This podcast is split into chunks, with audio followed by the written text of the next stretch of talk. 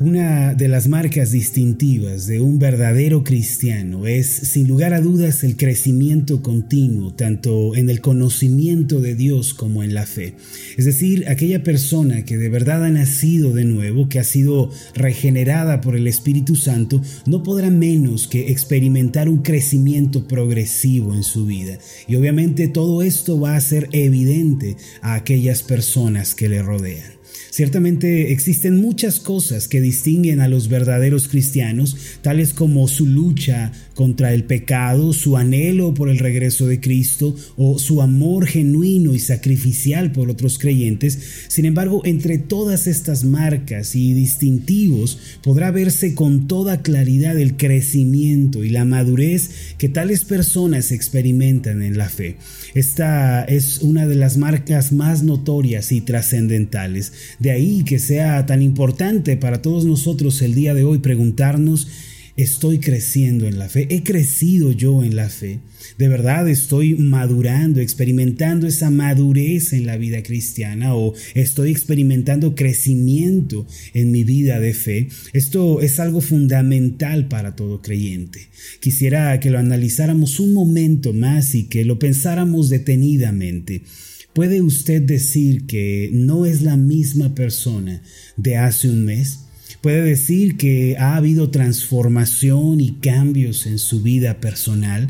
Ahora, es importante aclarar que cuando nos referimos al crecimiento en la fe, esto no quiere decir que ya hemos sido liberados de todo tipo de aflicción o de todo problema. Crecer en la fe, mis amados, no equivale a ser siempre fuertes, a estar siempre animados o nunca sentirnos abrumados. Recuerdo que hace algunos años, platicando con un joven de la iglesia, él me decía, quisiera crecer en la fe porque ya no me quiero desanimar y ya no me quiero sentir frustrado. Yo recuerdo que le señalé que crecer en la fe no implica que las aflicciones, los problemas, los desaciertos van a ser eliminados. La vida cristiana conlleva todas estas cosas y crecer en la fe no significa que desaparecen. Lo cierto es que crecer en la fe es algo de suma importancia, pero conocer el significado de este crecimiento en la fe es igual de importante. Mis amados, el crecimiento interno de la fe no equivale a nunca desanimarnos, a nunca tropezar o a nunca estar confundidos. Aún las personas maduras en la fe llegan en algún punto a perder el ánimo. A veces las personas que han madurado en la fe también tropiezan, también se confunden, también se sienten desgastadas o desanimadas en algún momento. Ahora, ¿qué significa? crecer en la fe y ser un maduro en la fe. Una persona que ha crecido interiormente en la fe es aquella que sabe ser paciente en Dios y sabe que la promesa que Él ha hecho ha de cumplirse. Una persona madura en la fe es aquella que, aunque esté siendo afligida, aunque se sienta desesperada, sabe acudir al Señor una y otra vez en oración para encontrar en Él descanso y paz. Además, una persona crecida en la fe es aquella que, aunque el panorama delante de sus ojos sea oscuro y demoledor, va a mantener esa esperanza en la bondad de Dios y por eso le va a alabar y le va a agradecer en todo tiempo. En síntesis, haber crecido en la fe no significa que ya no tenemos problemas o que siempre vamos a tener la razón en todo. Tampoco significa que nunca nos desanimamos o nunca nos sentimos confundidos. Haber crecido en la fe equivale a ser pacientes ante Dios, a saber ir a Él en oración y también mantener la esperanza en nuestro corazón. Si usted ha aprendido estas cosas y sigue creciendo en ellas, aun cuando se desanime y en ocasiones pueda que tropiece, puede decir que está creciendo en la fe. Ahora, la Biblia nos enseña con toda claridad cómo podemos seguir creciendo y desarrollándonos espiritualmente. Hay un principio que yo he tratado de compartir desde hace años en la iglesia, una verdad que vemos plasmada en la palabra de Dios, la cual consta de lo siguiente, que aquel que triunfa en lo espiritual puede triunfar también en todos los demás aspectos de la vida. Por eso es tan importante que sigamos creciendo y desarrollándonos en la fe. A lo largo de la escritura encontramos muchos ejemplos de cómo la fe se forma, cómo la fe se desarrolla y crece.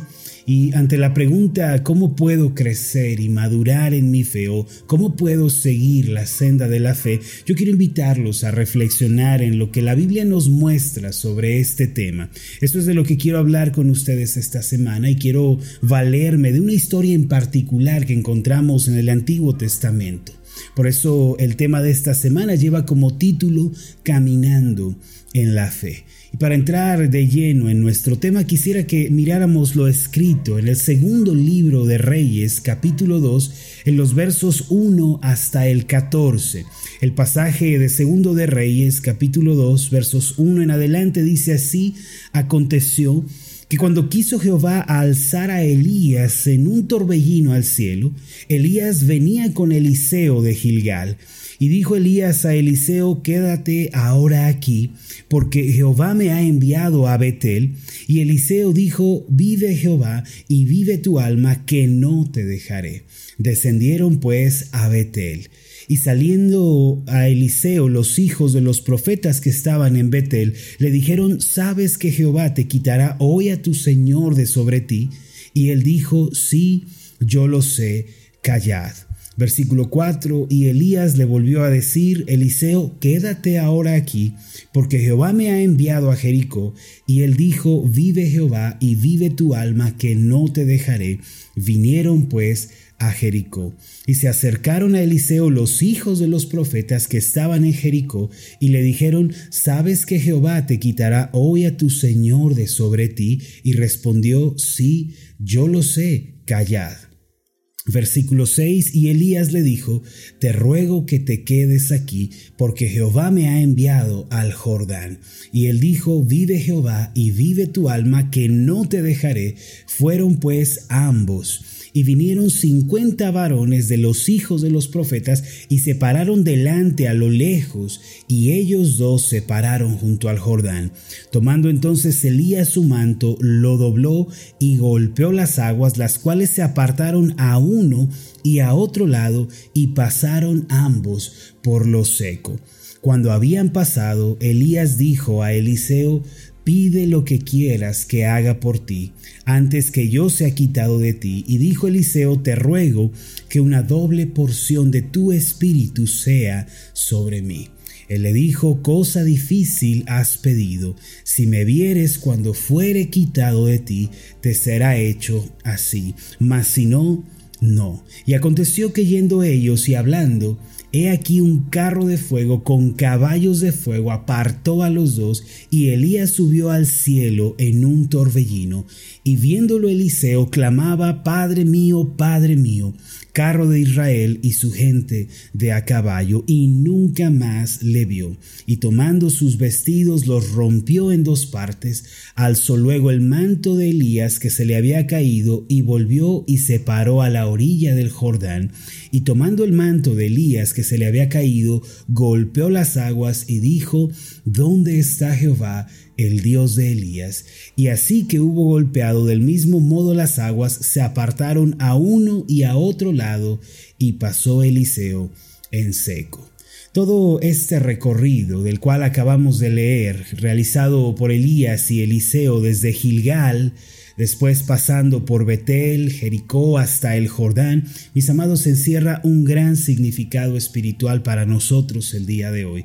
Como podemos ver en su búsqueda de una doble porción del espíritu de Elías, Eliseo con una paciencia incansable llegó a heredar lo que tanto buscaba. Incluso se dice que Eliseo fue el profeta del Antiguo Testamento que más milagros realizó para la gloria de Dios. Se le atribuyen el doble de los milagros que realizó Elías. Ahora, en este pasaje anterior podemos encontrar cuatro etapas de la fe representadas en, en, los cuatro lugares que Elías y Eliseo visitaron. La primera etapa y de la cual quiero hablar hoy con ustedes es la de la fe en Gilgal. De acuerdo con el versículo 1, podemos ver que ambos profetas comenzaron en este lugar. El pasaje dice así, aconteció que cuando quiso Jehová alzar a Elías en un torbellino al cielo, Elías venía con Eliseo de Gilgal.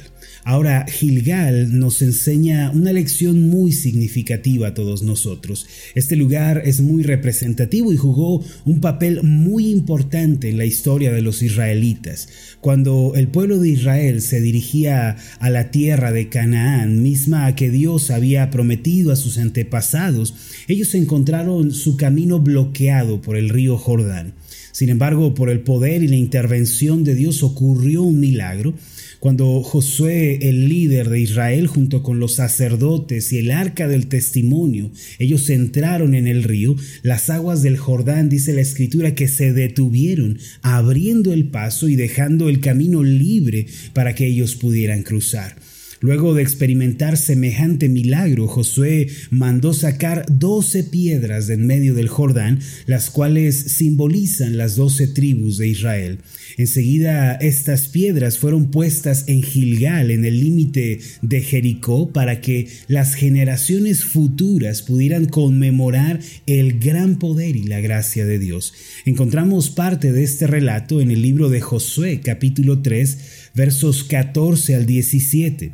El pasaje dice de esta forma, y aconteció cuando partió el pueblo de sus tiendas para pasar el Jordán, con los sacerdotes delante del pueblo llevando el arca del pacto, cuando los que llevaban el arca entraron en el Jordán y los pies de los sacerdotes que llevaban el arca fueron mojados a la orilla del agua, porque el Jordán suele desbordarse por todas sus orillas todo el tiempo de la siega, versículo 16, las aguas que venían de arriba se detuvieron como en un montón bien lejos de la ciudad de Adán, que está al lado de Zaretán, y las que descendían del mar de Arabá al mar salado se acabaron y fueron divididas, y el pueblo pasó en dirección de Jericó.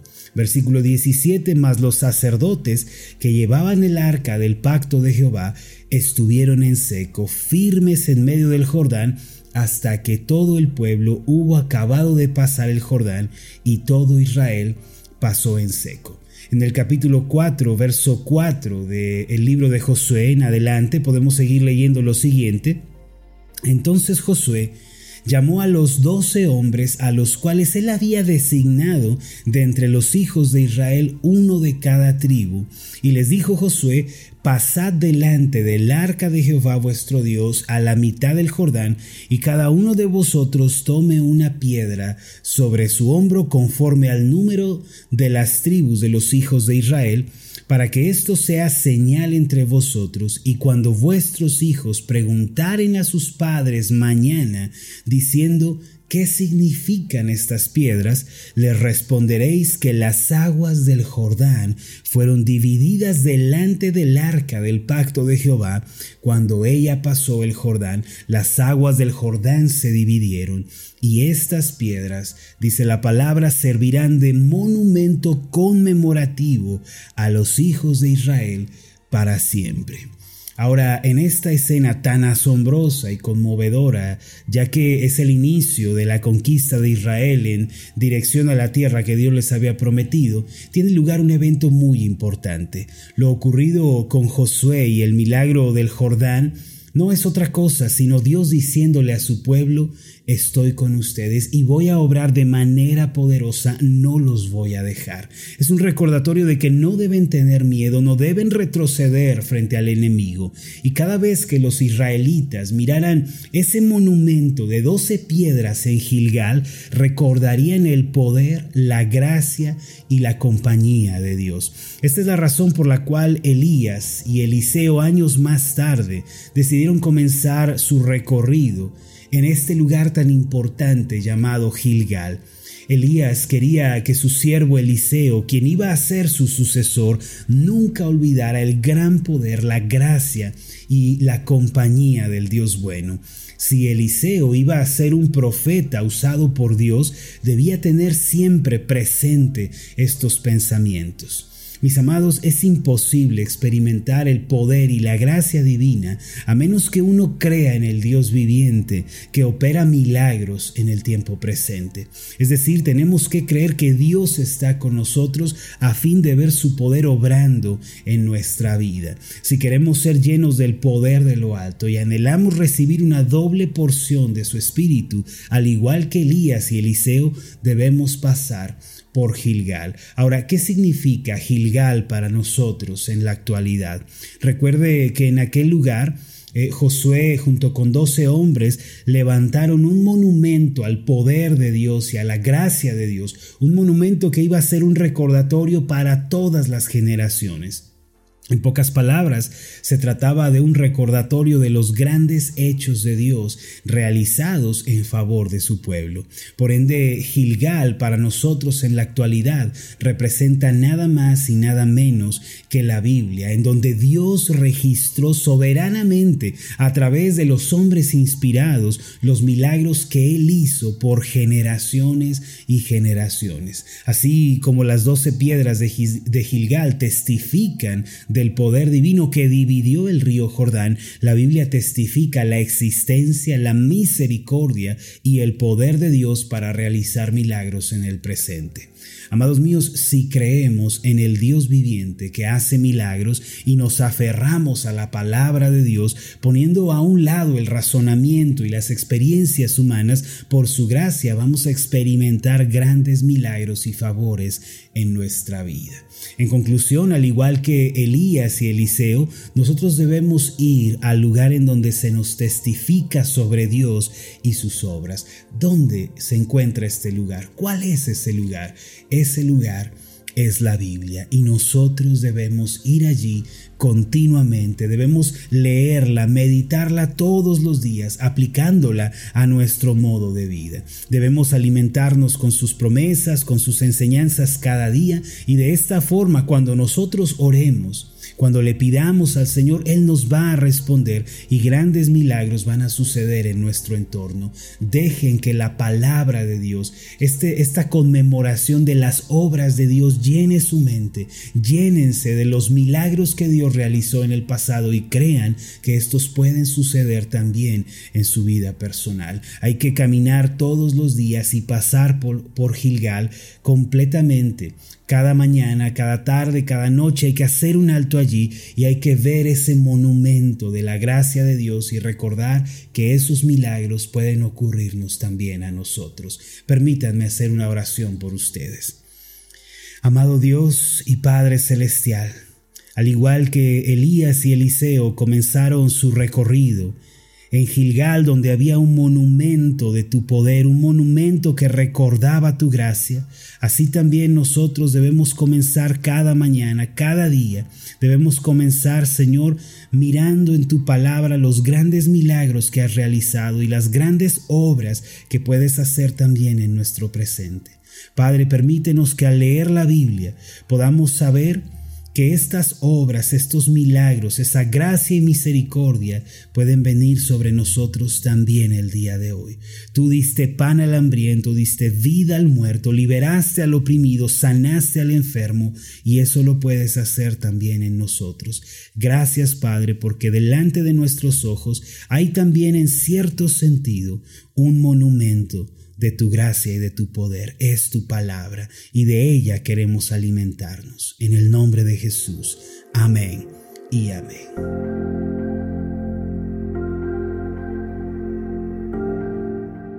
Hola, ¿qué tal? Mi nombre es Marlon Corona, soy el pastor de la iglesia Ascender en la ciudad de Zapopan, Jalisco, en México.